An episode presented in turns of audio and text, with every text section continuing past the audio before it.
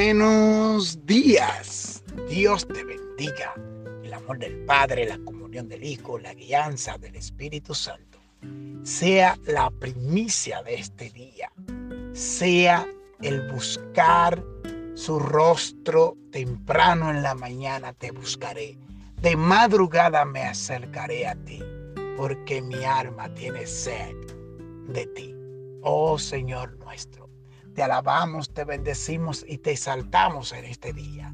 Y a ti te entregamos la primicia de nuestros labios para adorarte, para bendecirte, para exaltarte, para glorificarte, para reconocerte, para decir a viva voz que somos dependientes de ti. Somos dependientes de ti, nuestro Señor y Jesucristo. Y la palabra por el consejo de hoy la vamos a estar leyendo en el libro de Santiago, Santiago 1.19 y nos dice de la siguiente forma. Esto sabéis, mis amados hermanos, pero que cada uno sea pronto para oír y tardo para hablar.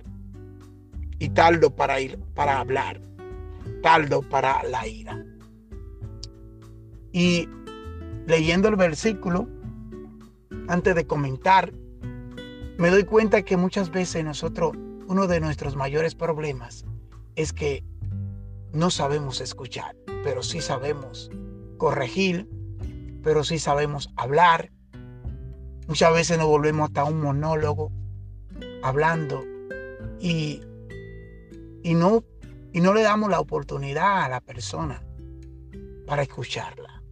Hay uno de los mayores problemas en este mundo y, y lo estamos viendo por doquier es que los líderes no saben escuchar. Nuestros líderes no saben escuchar. Y muchas veces el ego le, se infla en ellos. Estoy hablando de aquellos que no tienen ningún temor de Dios.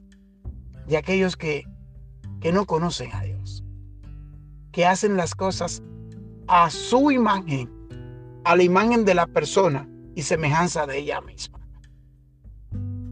Y una de las guerras que más se pierden son aquellas que el ego le gana a la persona, que no saben escuchar a los que le siguen. Muchas veces debemos de detenernos y escucharnos hasta nosotros mismos. Y escuchar a Dios en nuestras oraciones, en nuestra comunión íntima con Él. El versículo 20 dice, pues la ira del hombre no obra, en la ira del hombre no obra la justicia de Dios. ¿Cómo puede haber justicia en algo desordenado? ¿O cómo puede estar involucrado el Señor contigo que no anda en orden?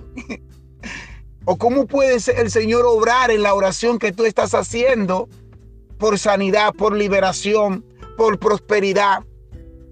O para que Él venga a tu casa o a tu corazón si tú no escuchas. si tú no escuchas a tus padres. Si tú no escuchas a tus jefes. Si tú no escuchas a tus pastores. Si tú no escuchas a tu prójimo. Pero mucho menos va a escuchar la voz de Dios. Porque si yo no soy con mi prójimo, ¿cómo puedo yo decir que voy a, que Dios me, que Dios me bendice? Como mucho, muchas veces escucho que no nos bendecido y prosperado. Pero mi hermano, usted es un desobediente. Pero mi hermana, usted es una desobediente. Usted no es una, una, una sierva de Dios que se somete a su voluntad y se calla cuando debe de callar. Usted no es un siervo de Dios que se somete a la voluntad del Padre y se calla cuando se debe de callar.